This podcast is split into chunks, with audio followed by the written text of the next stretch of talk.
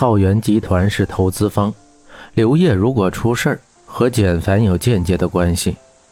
刺眼的光线透过窗子射进室内，窗帘一起一伏。简凡的手指紧紧地按在桌沿上，漆黑的眸子微微有一点星光，脸色严峻到了极点。江城是那么重感情的人，如果刘烨出事，就算何洛不杀了自己，江城也不会原谅自己的。不管刘烨是生还是，他不敢去想。骗江城说公司临时有事要出差一趟，以江城的性格是不会那么不懂分寸的。简凡算得很对，江城果然没有起疑心，匆忙飞到了日本，直奔刘烨出事的地方。银装素裹的世界在阳光的照耀下泛着晶莹的光亮，樱花飘舞，漫天粉雪。简凡讳莫如深的看着眼前的一切，拳头握得咯咯作响，粉色的点儿越来越清晰。跑得太快，脚步不稳的朝一边摔去，像是不知道疼似的，连身上的血都没有来得及拍。何璐一把扑倒在简凡的面前，紧紧的抓着简凡的衣袖问：“找到了吗？”期待的眼神让人不忍开口。简凡艰难地摇了摇头，平时活力四射的何璐，现在仿佛一阵风就可以把他给吹倒了。抓着简凡的衣袖的手越来越无力，渐渐地垂了下去。前几天听江城说，何璐已经开始试着接受刘烨了，现在简凡倒希望这一切不是真的。如果刘烨出事像何璐这样感性的人一定会崩溃的。平时看起来大大咧咧、没心没肺的人，最忌讳的就是真心的爱上一个人。如果爱的人抛弃了他，他一定会痛不欲生。何洛，我，简凡嗫嚅着，都是你，你为什么要让他签你公司？如果不是你，他就不会来这里拍戏，他也不会死，都是你害死他的。为什么失踪的不是你？为什么？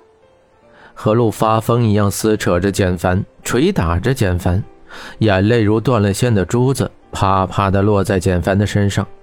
炙热的感觉透过吸水性极好的衬衫，灼烧着简凡的肌肤。行为是不理智的，脑袋却是清晰的。雨点般的拳头渐渐的无力。或许是知道这样无济于事，何璐痛苦的跌在地上。目光涣散地看着白茫茫的雪山，眼泪在雪地上融出两个坑。何璐像只鸵鸟一般把头埋在胸口上，肩膀微微发抖，哭声断断续续。何璐在心里想：“我终于看清了我的心，可你却不再等我。我一定会把他带回来。”简凡承诺似的说着。浅浅的身影在雪地上移动。你不能去。何露支撑着身体站起来，怨恨且痛苦地说：“简凡，脚步顿住，背对着何露站着。”何露深吸一口气，擦掉眼角的泪，压抑住声音的痛苦。雪崩随时可能再来，万一你，你想让挺着肚子的江城为你担心吗？为什么你就不懂得去珍惜他？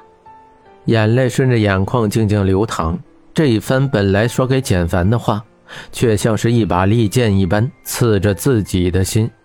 何璐仰头用力掩住眼睛，眼泪却顺着手指缝隙涌出。在眼前的时候，总是觉得一辈子都不会失去；等到失去了，才知道没什么东西是永远属于你的。等我明白的时候，你却不知道在哪儿。简凡转身，眼神复杂的看着何露，粉色的身影和漫天飞舞的樱花融为一体，他的眼神有些模糊。江城需要你。水汽充盈的眼眸，眼角微微上翘，带着笑意。何露的声音如同风吹过。简凡伸手去抓何璐，他的发丝从简凡的脸颊划过。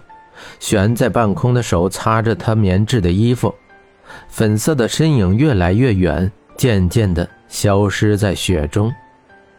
何洛。简凡的眸子里终于有了一星光亮，猛地抬头，对着模糊的背影大声的喊。回答他的只有风雪声。安杰，让搜索队再仔细找找。从没有服过软的他，这一刻声音颤抖着。皑皑白雪，阳光照在上面，反射着银色的光辉，像碎了一地的银子。何露的声音回荡在空旷的雪山中，每一声都撕心裂肺。刘月，你给我出来！你出来！是不是我总是欺负你？你生气躲起来了？我以后不欺负你了，成吗？蘑菇云一般的雾气萦绕在何露的脸边，何露双手做喇叭状，对着雪山大声的喊着：“你不是说要我做你女朋友吗？你说的话还算数吗？你还要不要我？”何露跌在地上，用力捶打着地面，仿佛只要这些冰融化掉，刘烨就会回来。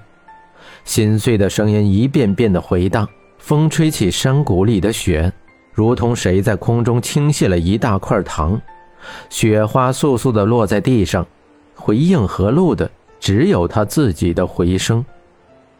何露，做我女朋友吧。我是对这个世界有多绝望才会答应你啊？玫瑰花丛中，刘烨灿烂的笑脸映在何露眼前，渐渐的变成冰冷的雪山。嘴角挂着笑脸上，泪水干了又湿，冷风割着何露的脸，他却感觉不到疼痛。雪花亲吻着何露的发丝，双腿早已经没有了知觉，胳膊肘撑着地面，一寸寸的往前面爬行着，双腿所过处，雪地上留下两道血痕。我来找你了，你听到了吗？求你。给我一个回应。以前是你找我，现在你累了，那等我回来找你。风如同战马般嘶吼，卷起雪扑打在脸上，磨破的食指血肉模糊，麻木的没有一丝感觉。刘月，我来找你了，你等着我。颤抖的声音被风的呼啸声掩饰。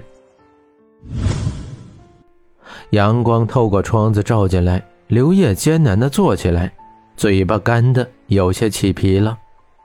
昨天从外面回来，一直觉得脑袋昏沉沉的，没想到居然发烧了，于是就没有回宾馆，而是在附近找了家旅店睡了一晚上。拿起桌上的手机，才发现手机不知道什么时候已经没电停机了。现在也不知道是什么时间，外面的雪纷纷扬扬地下着。洗了个澡，充了电，手机已经能开机。未接电话翻了几页都没有翻完，除了经纪人和简凡两个电话之外，全是何露打的。给何露打电话没打通，这不是早就成了习惯吗？刘烨淡淡的笑着，自己不正是喜欢上他这样的性格吗？我说简凡，一大早的给我打电话，不陪老婆，是不是想我？刘烨打哈哈的说着。好看的丹凤眼眯成一条缝，荡着风韵。啊，刘烨，你你还活着？简凡拿着手机，有些僵硬，惊讶且惊喜。我靠，我怎么得罪你了？一大早的咒我死啊！刘烨皱着眉头，讪笑着说：“不就是今天没去拍摄吗？为了这点事儿，简凡居然你咒我死？你也忒小气了吧？”你在哪儿？简凡气势逼人的问：“啊啊，我啊，我我在旅馆呀。”刘烨打了个哈欠，蔫蔫的说：“你那发生了雪崩，何路以为，他以为他去找你了。”手机啪的掉在地上，刘烨箭步朝外面跑去，摔门声震得桌子上的杯子摇摇晃晃的掉在地上，摔得粉碎。幸好超好的兰博基尼在高速公路上如同闪电般驶过，如游龙般的车水马龙中曲折且快速地行驶着。车钥匙都没来得及拔，蓝色的身影越过车门，踉跄着朝简凡跑去。人呢？刘烨很着急，眼睛里布满了血丝，凶狠地看着简凡。简凡看着雪山的方向，没有说话。刘烨重重地擦过简凡的肩膀，朝雪山跑去。何洛，何洛！好听的嗓音在这一刻变得粗狂，声音着急且惊慌。周围白茫茫的一片，抬起头只看得见一片灰色的天空。刘烨紧握着拳头，朝着天空嘶吼着，一声声河路回荡在雪山中。几声之后，血腥味在口腔中弥漫，声音越来越沙哑。他浑然不在意，含混不清地发着音节，用尽全身的力气叫着何路的名字，脸被憋得通红，嗓子却再也发不出声音，布满血丝的眼球快要燃烧了一般。绝望的呜咽声从心中发出，整个心就像是被掏空了一般，痛苦压着自己，快要喘不过气来。刘烨沙哑的声音低沉地出现在山谷中，好看的丹凤眼绝望地闭上，滚烫的泪水顺着眼角流着。你不是说不爱我吗？你这么做算什么？你回答我！